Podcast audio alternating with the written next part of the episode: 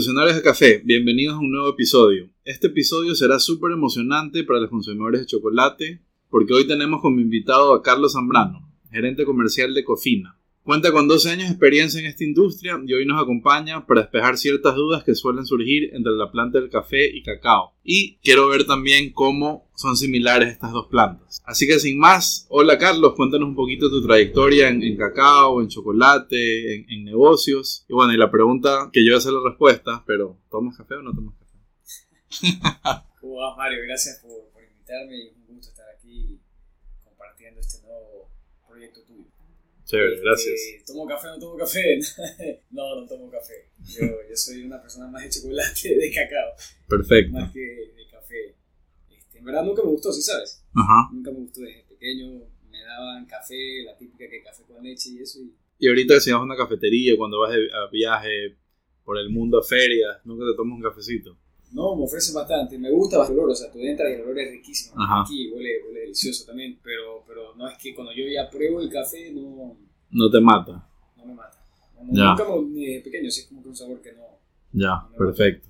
Buenísimo. Cuéntanos un poquito de tu trayectoria, o sea, cuéntanos qué haces, por qué eres referente en, en el cacao. No, no, no creo que referente, pero humildemente, humildemente aquí, este una trayectoria como todo en el café, pero tengo, bueno, 12 años trabajando en una empresa familiar. Eh, yo creo que la mayor parte de esto viene por la experiencia y el trabajo de mi familia. Eh, pero entonces ya eres tercera, cuarta generación. Por así decirlo, tercera generación, sí. Ajá. Este, y todo empezó desde mi abuelo. Pero mira, siempre dice, mi papá siempre dice, más sabe el, el diablo por viejo que por diablo. Totalmente. Entonces yo soy primera generación, tú ya tienes décadas de experiencia. Pero tú por la familia ahí está, luchándola con todas y, Esa es.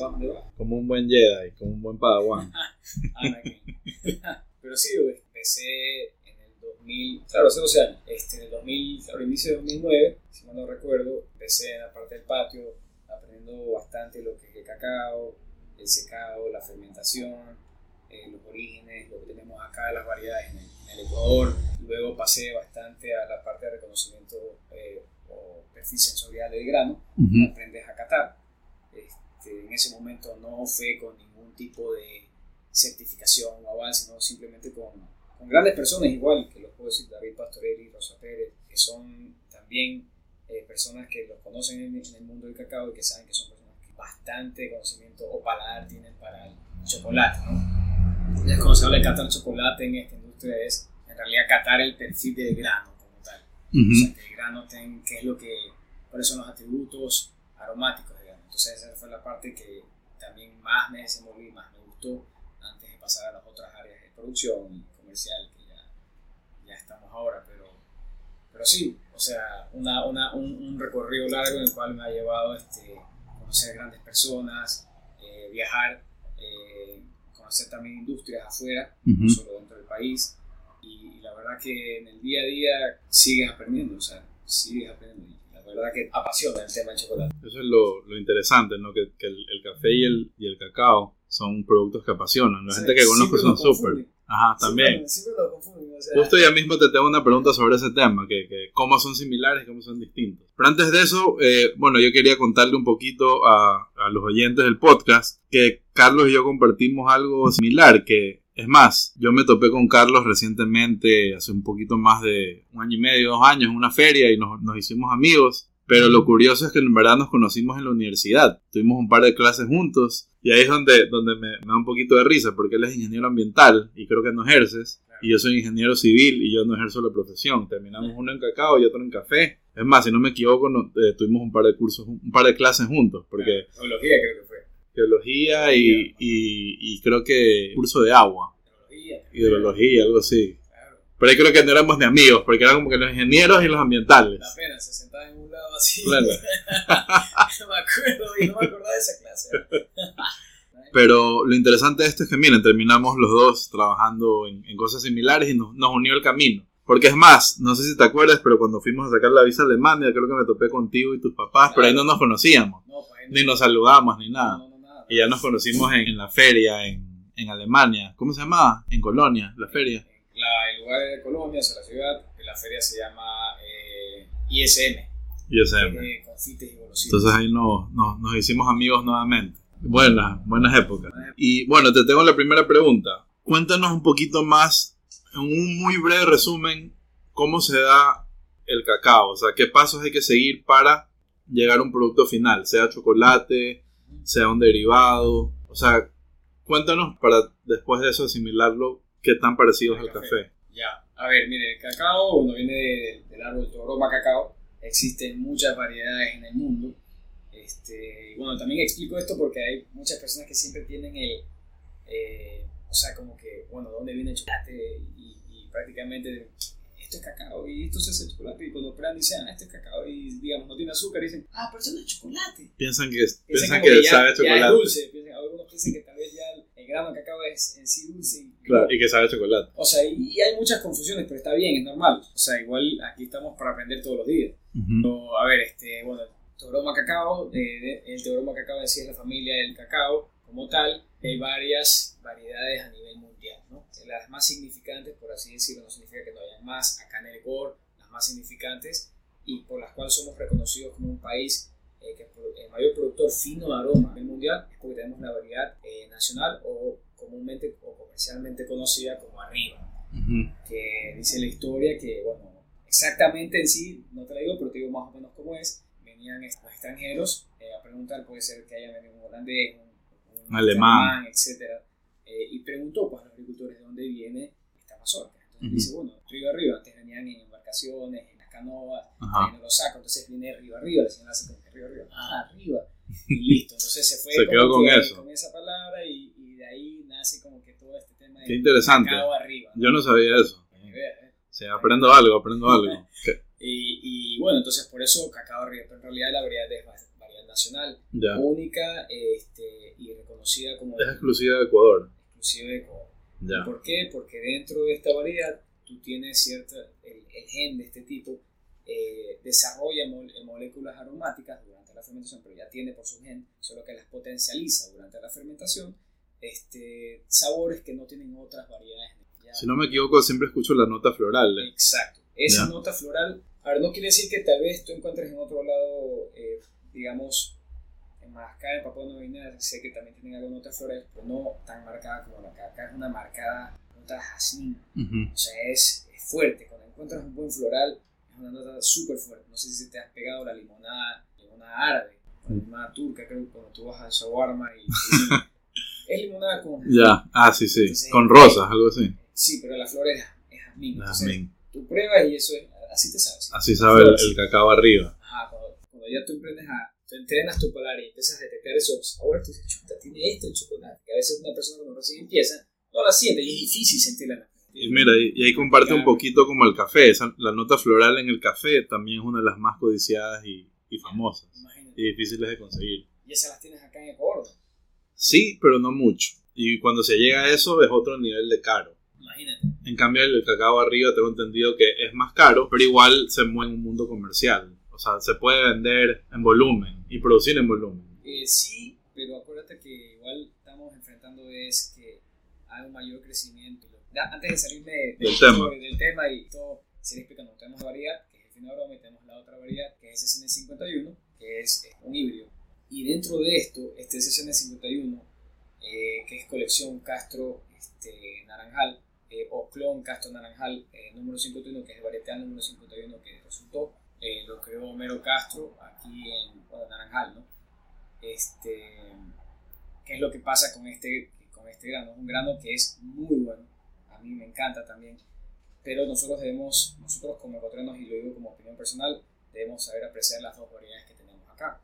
Una es el fino de aroma para ciertos tipos de productos, siempre digo la aplicación del producto final, a qué tú vas a enfocar el producto si tú enfocas un grano, para mí, grano nacional arriba, yo lo enfocaría para chocolates 80%, 90%, porque las moléculas aromáticas que tiene y que desprende son mejor percibidas para mí, bajo mi concepto, en un producto final de esas características de porcentaje. El CCN 51 yo lo encuentro con otras notas muy buenas, afrutadas, pero son en, o sea, en, potencia y en, reminiscencia de, de, boca, en el aftertaste este, en otro tipo de nivel, por así tratarlo de explicar, y se mezcla para mí mejor en un chocolate que sea de menor porcentaje o con queda un chocolate con leche espectacular. Ujú. ¿ya? No quiere decir que no puedas hacer un 60%, con un 72% no te quede rico, con 60%, no estoy diciendo eso. Solo estoy diciendo que, en mi parecer, tú puedes explotar estas dos variedades de manera distintas y saber apreciar lo que tienes. Los dos son muy buenas variedades. Ajá. El, el Nacional Arriba, que es la variedad insignia del Ecuador, es una variedad que te produce menos, que es más a enfermedades y que dependiendo de la zona te da también diferentes tipos de moléculas aromáticas distintas, pero similares eh, potenciadas en ciertas zonas. La de los ríos una- es distinta a la de Manabí y en ciertas zonas de Manabí me salen también otras, este sabe increíble floral, este me sabe a rosa blanca o azares, que es la Ujú. flor de, de naranja. Tipo jazmín. Ajá. una cosa, una cosa de loco. Y en ese 751 también, o sea, te puede salir un buen, un buenos, unos buenos sabores. Ha, ha tocado guineo, ha tocado este, unos cítricos así como frutos rojos, combinados con un poquito de dulce, eh, nueces, o sea, espectacular. O sea, son muy buenos, no te Son que distintos. Son distintos, son distintos. Ahora, ¿qué? Tú me preguntabas que, cómo hago para llegar a eso. Ujú. ¿Cómo hago para llegar a un buen proceso desde el inicio, de cosecha? Que tú sepas cuándo cosechar el grano, cuándo cosechar la mazorca, este, un buen proceso de, de, de venado, luego viene un proceso de, de- tratamiento de fermentación, luego que tú fermentas, eh, tú vas a secar y luego que tú secas, eh, limpias el grano obviamente para procesarlo. Ahí tú ya tienes la almendra seca como tal. Una vez que tienes la almendra seca, tú la exportas. eh, prácticamente ahorita exportamos, sí, no el 90% de, la, de todo lo que se siembra se, se Casi no lo consumimos, más lo exportamos. te diría que alrededor de un 8 o 10% es lo que se queda acá de lo que se siembra y se cosecha. Ujú. El resto está destinado a a embarcarse tanto en grano como en semielaborado. Entonces, prácticamente el grano de cacao, una vez que está, o te fuiste en barco o te vas a ser procesado. Entonces, si lo procesas, ya viene todo este tema de ya transformación hacia el mundo del chocolate. El grano de cacao, materia prima, y lo que vamos a hablar ahora, que son cuatro productos Te principales. tengo una mini pregunta dentro de, antes de que continúes. Lo que nosotros consumimos o procesamos son las semillas. ¿Estoy equivocado o no? O sea, lo, lo que se procesa, se fermenta y que se transforma son las semillas los de granos de cacao. los granos o semillas. Sí. O sea, eso si yo lo cojo y, y lo Claro, pongo en la finca, se sale otro, Claro. otro árbol. Claro, árbol. ahí viene otro, otro concepto de por qué puedes y no puedes hacer eso. Sale una planta, sí, Ajá. pero sabes que si te va a producir, o sea, y esa es otra historia. esa es Ya. otra, que no entra Pero como el café que consumimos la semilla. O sea, nosotros... Correcto, sí. Ya, perfecto, Es, es la semilla, es la, la semilla, la pepa de cacao, eh, la pepa de oro, como quieras llamarlo. perfecto. Ya, Sale un embrión, te sale la plantita y todo, así que la riegas y todo, y la pones en territorio. perfecto. Ya, pero una vez que está seca, no, pues no te va a crecer. Ya. Tiene que ser recién cosechada. Ya, eh, una vez que está seca, listo, la mandas a la planta, materia prima, y va a pasar por proceso de transformación. Vamos a sacar cuatro productos principales que son. Primero vas a empezar por el proceso de, de tueste. Hay dos tipos de tueste, digamos descascaras primero, después de limpio descascaras, luego tuestas, ¿ya? O puedes tostar el grano y después descascarar, dependiendo de, eh, cómo quieres, de qué proceso de tueste tengas tú. Puedes tostar el nib como puedes tostar el grano, ¿ya? Luego de esto vas a moler, vas a procesar a moler. Puedes moler el nib como también puedes moler, bueno, solo es el nib en realidad, pero lo mueles luego de tostado del nib o lo mueles luego de tostado, del descascarado después de tostado el grano. Ujú. Ya. Hay pequeños, hay pequeñas diferencias en sabores de acuerdo a las recetas del tostado que pueden afectar aquí. Y menciono esto porque hay dos puntos claves en lo que he mencionado del sabor. El sabor te lo da, uno, el origen, dos, el, punto, el segundo punto clave es la fermentación, y tres, es el tueste, que es el manejo que tiene, por ejemplo, el chef eh, durante la cocina, por así decirlo, un ejemplo. ¿no? Ujú. este, es como tú crees que le puedes dar un perfil y desarrollar o empeorar el, el- el- el- sabor que tenga. Entonces, o lo potencializas o lo pierdes. Ujú. Ya, es como que tienes el don en el grano, tiene el, el- el- el grano tiene esa molécula aromática, que tú puedes llegar a, a potencializarlo durante la fermentación y puedes hacer que en, en el tostado lo perdiste O lo o, o lo, o lo sacas a su máxima expresión. así también. Ujú. Luego del tueste viene la molienda, una refinación, eh, donde el grano, el grano ahí estamos hablando de los nibs de cacao, que es el producto, sigue siendo una materia prima a pesar de que ya lo transformaste, que nada, es nada más y nada menos que la almendra sin la cáscara y la parte de adentro donde, es- donde es el grano está partida chiquitita. Entonces esas piecitas chiquititas serían nips, nips de cacao. Estos nips de cacao eh, ya tostados con una humedad baja van a ser molidos. Una vez que se muele se transforma en una pasta. Ahí, se ahí viene la primera transformación, Ujú. pasta. Entonces esta pasta de cacao se le llama comercialmente licor, pasta o masa. Comercialmente, cuando un trading, mandan- esos tres nombres son los que mandan. comúnmente le dicen bastante licor todo el mundo. Pero no tiene nada que ver, no, es tiene que se produce con alcohol. Sí, es viernes y el licor de cacao en sí, y muchas personas dicen, pero ¿qué tiene alcohol? Es verdad. Y no, no, no tiene nada de alcohol. Pero bueno, este producto viene a ser el segundo producto que te estoy diciendo que sigue siendo una materia prima y es el principal producto para la elaboración del chocolate. O sea, tú lo ves, lo hueles y dices, ah, eso es un chocolate. Además, hay personas que han metido el dedo ahí el licor de cacao y prueban Se asustan. dicen, chuta, qué amargo, ¿qué es esto? Porque la apariencia Ajá. es como si fuera un chocolate, pero no lo es. O sea, sí lo es, digamos, un chocolate 100%, solo que le falta ser refinado todavía para que las partículas sean más pequeñas, Más pequeños. más agradables al paladar. Ujú. Luego de esto, esta- este producto contiene 52% de grasa. El grano de cacao en sí tiene 52 o 54% de grasa promedio. ¿Qué es lo que te digo con esto? Esta grasa es la que nosotros vamos a extraer en el siguiente proceso, que es el proceso de prensado, la prensa hidráulica, en el cual por presión y temperatura separa lo que es la grasa del sólido, la grasa sale por un lado y el sólido se queda. Esta grasa va a ser filtrada, va a ser separada cualquier sólido que quede remanente y luego va a pasar a un tanque donde va a estar la, la grasa purificada que se le va a llamar manteca de cacao. Esta manteca de cacao es el tercer producto que sigue siendo una materia prima. A pesar de que es un producto igual totalmente diferente, sigue siendo considerado una materia porque son productos que se utilizan para la elaboración del, del chocolate. ¿ya? De ahí viene lo que es este, lo que queda en la prensa cuando se abre, todo el sólido, eso parece un disco de pesa de esos que haces en el gimnasio.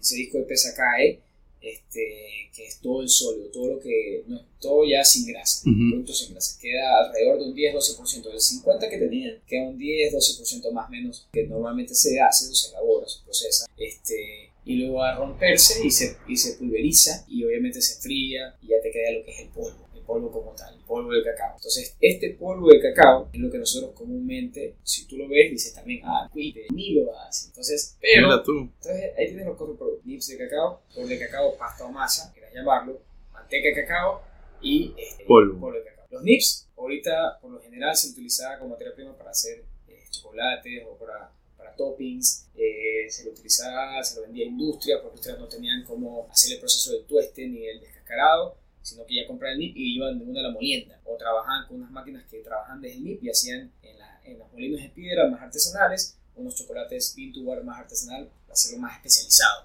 Ujú. Este, ahora se lo está utilizando mucho en el, en el mundo de superfoods por todos los beneficios que tiene el cacao. El licor de cacao se lo utiliza para hacer chocolate. La materia, es la principal materia prima para hacer chocolate. Solo necesitas licor de cacao, azúcar y tú vas a hacer un chocolate. Perfecto. ¿ya? Pero obviamente ahora le meten licor de cacao, este, eh, azúcar, leche en polvo, lecitina, PGPR, todos ingredientes a- al final, dependiendo de la fórmula, para hacer el chocolate que tú quieras. Ujú. Mientras más sencillo sea la fórmula, sea azúcar y chocolate, es más real, digamos, el producto como tal. Se puede llamar chocolate.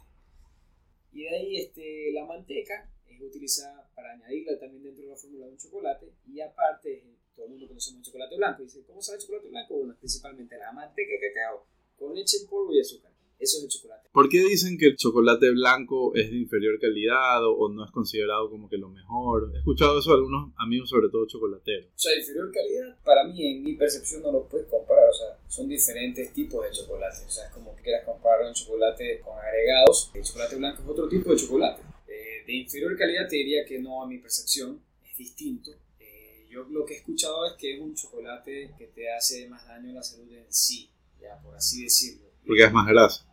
Porque es más grasa. Ya. Porque es más grasa, porque es más azúcar y eso en sí. Si lo comparas, a ver, si lo comparas este, con, con el chocolate 80%, 90%, porque también entendamos que existe el chocolate sucedáneo, Ujú. que es el que a veces la mayoría de personas consume y no se da cuenta cuando lee los ingredientes. Cuéntanos qué es el, el chocolate sucedáneo. Ya, el chocolate sucedáneo, como te- yo te mencioné anteriormente, el chocolate en sí es azúcar y, y el cacao, ¿verdad? Ujú. Ahí tienes el chocolate normal.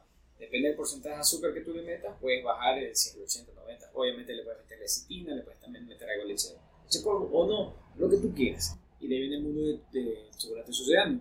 Básicamente todo esto empezó por el tema de, de una mejora en precios. De los puntos empezaron a buscar cómo bajar este, los precios de elaboración de, de- de estos productos. Ujú. Antes, cuando se inventó la prensa, se necesitaba la manteca, pero se desperdiciaba el, el polvo, la torta. Antes, antes de pulverizarla, la torta se llama torta, torta de cacao. Esta torta se la desperdiciaba. Hasta que empezaron a hacer este, pruebas, eh, en el mundo del cacao, el polvo tiene un precio inferior al, licor, este, como trading. Eh, y este producto como tal es utilizado para la fabricación como sustituto. Entonces tú utilizas polvo de cacao, azúcar y los otros ingredientes. Entonces así ahora Pero no solo se quedó ahí, ahora empezaron también a buscar el sustituto de las grasas. Parte de bajar el precio, sino que también por el tipo de aplicación. Tú en la industria del chocolate lo utilizas para la industria de heladera, la industria de panadera, la industria de chocolate tal, la industria de cocina que es más especializada. Y bueno, especialidades que se pueden, utilizar diferentes tipos de productos de chocolate. Yo te digo que, por ejemplo, para la panadera, para la heladera, se utiliza más, más, no decir que no utilice chocolate, pero utiliza más un chocolate sucedáneo, porque mezclan en los ingredientes, en vez de la manteca de cacao, otras grasas, que por el punto de fusión son más amigables con la fórmula que van a aplicar en frío o durante el horneo, este, dependiendo, por eso siempre digo, dependiendo del producto el producto y la aplicación. Entonces a veces uno consume un pan con chocolate, no estoy diciendo que todo, ¿no? estoy diciendo a veces, eh, digamos, uno que tradicionalmente lo vendes en marcas grandes y ves un, un, relleno de chocolate, puede ser que sea chocolate verdadero o no sea chocolate verdadero. Por eso siempre decimos lee. Eh, no, no, no, no, sería la palabra chocolate verdadero, sino que otro tipo de, producto de chocolate. Otro tipo de chocolate. Ligeramente inferior calidad. Eh, todo depende de lo que te gusta. Todo depende de lo que te gusta. Si a ti te gusta, te gusta. Como aquí siempre decimos en, en Revolución de Café y en, y en, Instituto, el mejor café es el que más te gusta. Es el que más te gusta, el mejor chocolate. El mejor chocolate es el que más te gusta. 100%, o sea, ahí ya el, el... ¿Y cuál te gusta más a ti? A mí me Cofina. gusta, eh, para serte sincero, me gusta bastante el chocolate dulce. O sea, porque cuando yo te voy a comer un chocolate dulce, Puro gala. lo como menos, lo como menos que lo que pruebo todos los días. Claro. Pero sí aprecio muchísimo y me gusta bastante buen nacional arriba, me gusta bastante un venezolano que tiene un buen sabor a carameladito, un sobre el lago, de chuao, este, que tienen otras variedades que es de criollo, ahí, pero son muy buenos, aprecio bastante y me, cuando tengo ganas de, un chocolate dulce, como cualquier chocolate dulce. Bueno, Carlos, yo voy a tomar un poquito tus palabras, todo el conocimiento que nos has dado y quiero en, en menos de un minuto relacionarlo el, el, cacao al café. Entonces, por ejemplo, tú me hablas de, de variedades, de especies y eso cuando tú me hablabas de, de la Riva, del CCN 51, me hace muchísimo acuerdo, lo, lo, mismo pasa un poco en el café, ¿no? Que en otros episodios hemos hablado del café arábica, el café robusta. Entonces mucha gente también dice que el, que el robusta es malo, que esto, que lo otro, cuando en verdad simplemente es otra cosa, es distinto, Exacto, tiene otras propiedades. Totalmente. Y igual que el, que el, que el cacao, eh, depende mucho de, de, su proceso, de su recolección, de la fermentación, y también, exactamente, muy, exactamente como tú lo mencionaste, depende mucho también el, el tueste. Me gusta porque son productos muy, muy parecidos y por eso también me parece súper interesante escuchar sobre esta planta, eh, sobre el producto que comparte muchísimas cosas con el café. No es enteramente igual, pero su proceso, su forma de producción, de, de cosechar, de fermentar, de secar, de tostar, eh, es muy, muy similar. Entonces eh, se aprecia bastante. Y, y, me gusta bastante. Son parecidos y de hecho tú ves que cuando tú a los cursos de catación este, te explican todo el mapa organoléctrico. Uh -huh. Te dicen, este, bueno, siempre te comparan con el café y con el vino. Dicen, moléculas aromáticas entradas en el chocolate son parecidas, este, bueno, en, en, cantidad, a veces puede ser que una más, en otra menos, pero dice, son parecidas las que puedes encontrar tanto en el vino como en el café. Perfecto. Me encanta todo lo que nos ha contado yo a pesar de que sí conozco un poco de, cacao, de chocolate, por, por, las amistades que tengo y también por lo, que, lo poco que he investigado por mi propia cuenta, igual siento que he aprendido muchísimo, así que gracias. Te tengo una pregunta, un poquito saliéndome del tema, pero en, en otros episodios de Revolución de Café nosotros hemos hablado, por ejemplo, si quieres ser barista o si quieres ser catador, tostador o si quieres ser un profesional de café, como tú y yo lo somos en nuestras respectivas ramas, ¿qué recomendarías? ¿Qué camino crees que si alguien nos está escuchando que ahorita dice chuta, que acá en lo que hace Carlos, quiero empezar a hacer algo en el mundo del cacao? ¿Qué camino recomiendas? Uf, tienes mucho, o sea, no, es que depende de lo que quieras enfocarte. Puede ser que hasta un chef pueda seguir el mundo del chocolate, puede ser que un agrónomo pueda seguir el mundo del chocolate, uh -huh. una mitad como yo pueda seguir el mundo del chocolate, o sea, todo Ajá. depende de dónde te quieres enfocar, pero si me estás hablando que como tipo cursos. Alguien que quiere hacer de todo un poco y probablemente eventualmente ser un empresario como tú. Bueno, sí, quería que siga un poco más tus tu consejos, ¿no? Este, empezar, por ejemplo, en cacao te diría, si quieres entrar un poco, bueno, con un curso de lo que es el conocimiento básico de la, del proceso de cacao, de, de plantación, de siembra, cosecha, eh, todo lo que es el tratamiento y post cosecha de cacao. Este, y luego ya viene el, estudio de lo que es la transformación de todo este, y de ahí fabricación y elaboración de chocolate como tal. Hay cursos en los cuales puedes seguir entiendo que creo que la Academia de Chocolate con la Universidad de San Francisco de Quito te, te dan un, curso enfocado en todo esto. Eh, no tengo idea del tiempo ni del costo. Eh, sé que hay cursos internacionales como ZDS, que es muy reconocido a nivel mundial en Alemania, que te da este tipo de cursos. Hay intensivos, hay otros que son más mediano plazo y otros más a largo plazo, y siempre se enfocan en todo de chocolate. Si quieres enfocarte en chocolatería, si quieres enfocarte en un proceso como tal general, como lo acabé de describir, si quieres enfocarte solo en procesos de cosecha, si quieres enfocarte más en un to bar. Entonces ahí sí tienen, por decir, toda la carrera en ese instituto en Alemania. Creo que, Pero sí es un curso completo. Sí, un curso completo, eso sí. Interesante. Tú hiciste una, una maestría. Una maestría. Pero, ajá, sí, una eso maestría. sí también hay cacao y Ajá. hay diferentes universidades a nivel mundial. Eso, Chévere. pero sí, cursos es lo más... Y te tengo una pregunta, ¿Son, ¿es difícil meterse a estos cursos? Porque, por ejemplo, te digo difícil, probablemente tú, porque tienes una trayectoria en, en, en, cacao, en chocolate, tienes una empresa, eres tercera generación, probablemente no es, no es difícil ir a un curso en Alemania, pero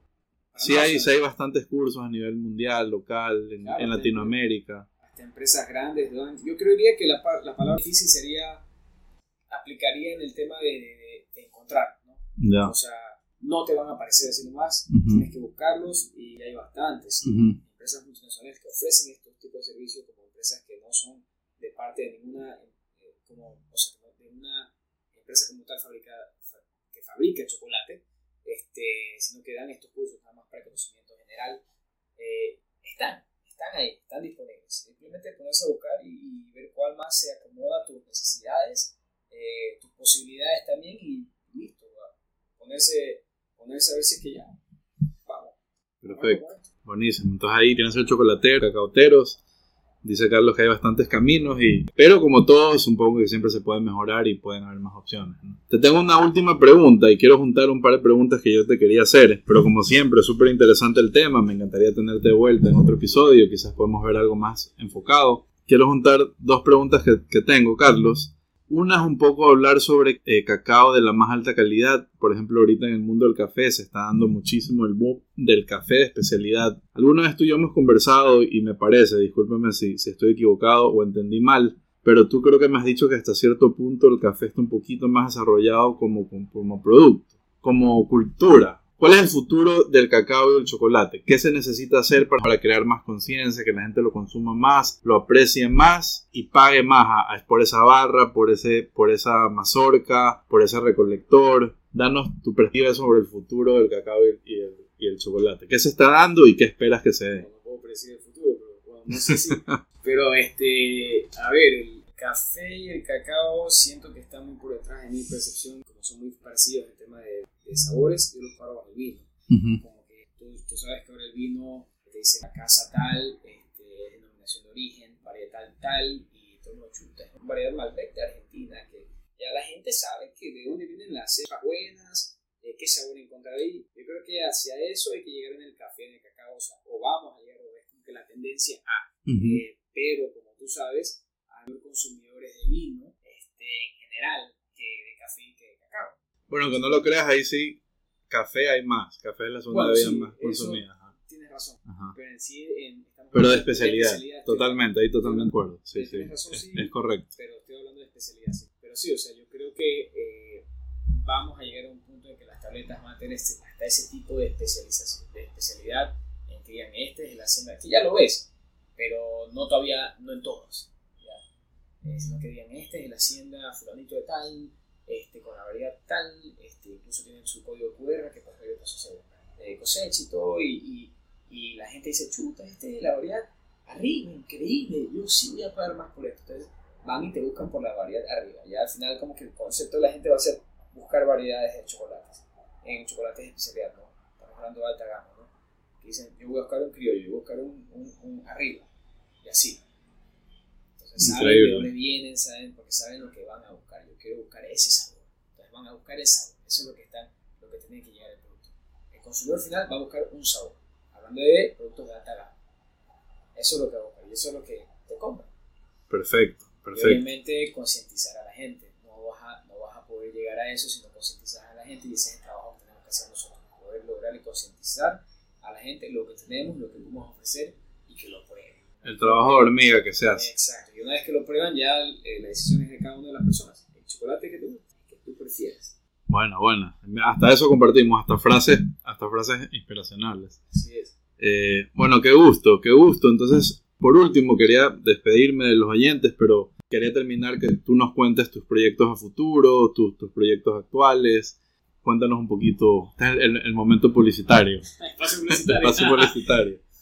No, no, eh, más que nada agradeciéndote igual de nuevo por la, por la llamada a este podcast y increíble conocer a tu grupo y, y tu, tu laboratorio que está súper chévere, lo recomiendo bastantísimo, vengan a visitarlo, de verdad que está súper bacán y si quieren hacer un curso de barismo, no hay mejor persona que quien puedan hacer, así que ahí tienen al... Pero el experto. publicitario tuyo. No, no, yo sé, pero espérate, te estoy diciendo. Ay, ay, ay.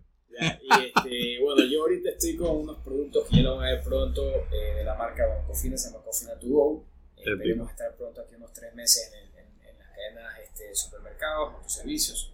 Y también justo de la manteca de cacao. Bueno, la manteca de cacao yo estoy sacando unos productos que son cosméticos, Son épicos. Yo tuve la suerte de probarlos y de cuidado personal a, eh, a base de manteca de cacao que se llama Soco. Y gracias, gracias. O sea, si quieren más, me avisan. sí quiero más. Y, este, y nada, tengo ahí una línea de, de- de jabones, de cremas faciales, cremas corporales, maquillantes, bálsamos, eh, bálsamos labiales.